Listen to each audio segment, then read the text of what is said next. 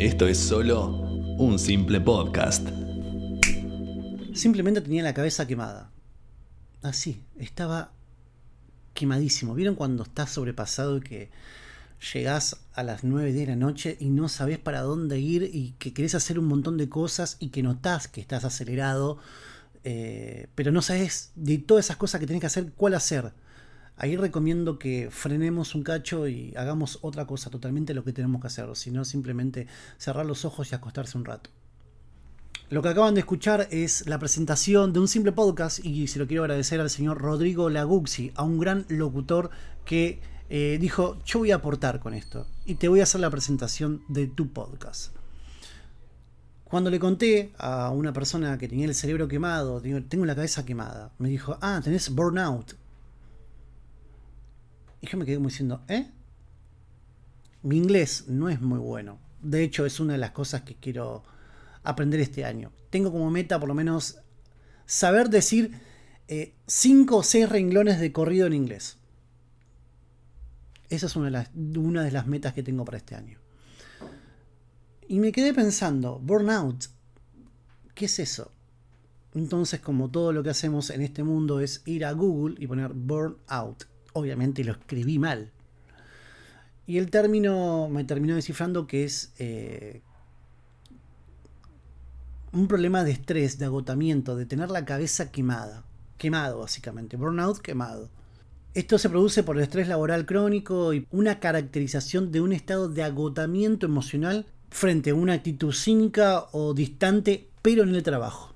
Trabajo puede ser una oficina, puede ser trabajar desde tu casa, puede ser trabajar en una empresa, trabajar en una fábrica. Bueno, es tener la cabeza quemado de tanto trabajo constante. Antes quiero decirle que llegamos al segundo podcast de un simple podcast. Voy a tratar de respetar este horario. Por ustedes, por mí, si lo quieren escuchar, lo van a escuchar, si no, no lo van a escuchar, lo van a escuchar más adelante. Dije escuchar como tres veces en una misma oración. Acuérdense de chequear las reglas, que son dos. No las voy a pasar a decir. En la descripción de este podcast está ahí van a entender de qué estoy hablando. Tengo un problema. O lo tenía, porque ahora trabajo independiente. La vida de la persona independiente es mucho más difícil que la vida que tiene un sueldo fijo todos los meses. Pero la vida de esa persona que tiene el sueldo fijo todos los meses es más organizada. En cambio, la del independiente a veces no tanto. Hace unos años trabajé en una empresa muy importante en Argentina, mi cargo no era muy importante, pero sí tenía como un pequeño detalle. Tenía la posibilidad de hablar con muchas personas, con muchas personas. Hablaba desde los presidentes de esa empresa hasta la persona que abría la recepción. Hablaba con todos, absolutamente podía hablar con todos y todas en, ese, en esa empresa. Y siempre notaba una pequeña, una pequeña dificultad.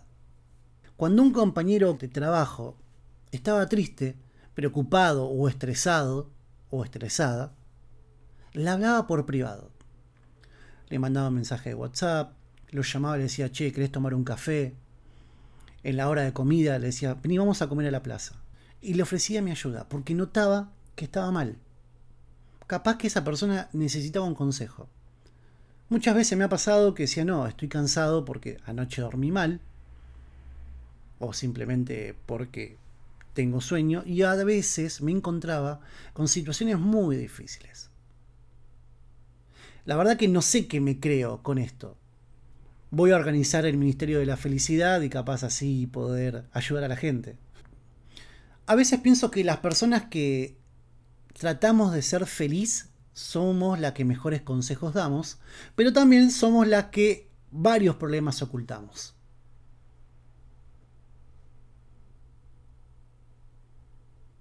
Capaz no tendría que haber estudiado producción de radio y televisión o periodismo y tendría que haber estudiado alguna materia o alguna carrera en realidad para detectar rápidamente la llegada del burnout y evitarlo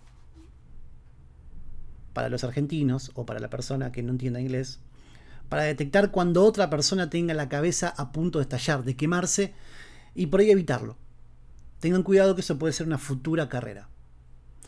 Bueno, volviendo a lo anterior. Siempre tenía la oportunidad de hablar con cualquier persona de la empresa. Hasta que un día vi que uno de los presidentes de la empresa estaba mal. Lo noté. Siempre que entraba a la oficina, entraba con su celular hablando, tratando de hacer negocios eh, o dando una orden, pero ese día particularmente fue mal. Venía con la cabeza gacha, me acuerdo perfecto. Estaba con su campera de jean desabrochada, un buzo negro, un pantalón de jean oscuro y unas zapatillas blancas. Particularmente siempre venía muy perfumado y con un buen perfume. En este caso no. No tenía olor a nada. A nada. No sé qué me creía y lo vi y me salió naturalmente. No podía, no aguantaba. Discúlpenme, pero no aguantaba. Entonces fui y le dije, disculpa, si querés, eh, podemos hablar, te noto que estás mal. Cualquier cosa que necesites y te pueda ayudar, contá conmigo. Obviamente siendo una de las altas jerarquías de, de la empresa, me decía, ¿qué te comiste, pibe? Yo tenía 23 años. Pero bueno, quedó ahí. Me da culpa, me da culpa no poder ayudar.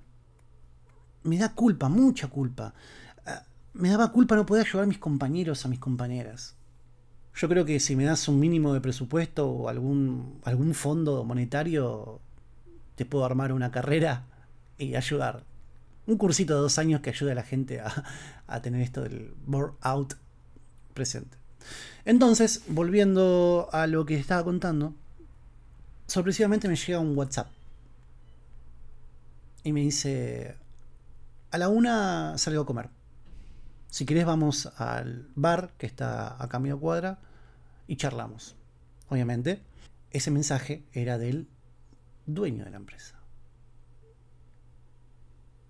Yo disfruto saber que estoy escuchando a la otra persona y la puedo ayudar. Lo disfruto. Hasta a veces me pongo a pensar si no soy demasiado metido, que capaz la raíz de todo esto es porque me quiero meter en la vida del otro. Pero de verdad, disfruto, esto es sinceridad pura, disfruto poder ayudar. Cosa que te puede traer muchos problemas. Salimos del trabajo, nos encontramos en el bar, fuimos a, a comer algo. Me pedí una ensalada, una ensalada César, me gusta la ensalada César. Me contó que tenía problemas familiares, un familiar muy cercano le había agarrado una enfermedad muy grave y que sentía, por más que él tenga toda la plata del mundo, no podía hacer nada. Se sentía resignado, sin oportunidades.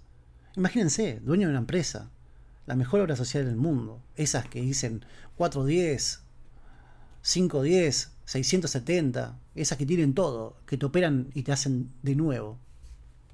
Lo escuché. Lo escuché durante una hora. Eh, nuestro horario de comida era una hora. Y terminó siendo como de dos horas. Obviamente estaba con el presidente y me podía tomar ese privilegio. Salí de ahí y me sentía el elegido. Me sentía esa persona correspondida. Y capaz que esa persona que me contó recién su problema tiene amigos, tiene familiares, tiene amigas, lo que sea, pero me lo contó a mí. Y yo me sentía el elegido. Me sentía bien. Pero me sentía bien porque, aunque sea, se descargó. Y creo que hice un acto de bien. Me sentía bien. Me sentía bien conmigo mismo. Me sentía bien con la otra persona. Y todo volvió a su curso normal. Cada uno con su rol. Empleado, empleador. Pasaron los meses y me despidió. Un día me llega una carta documento a mi casa diciendo que prescindía de mis servicios, que pase por los saberes y liquidaciones y nunca más volví a esa empresa. No sé si hice bien o mal.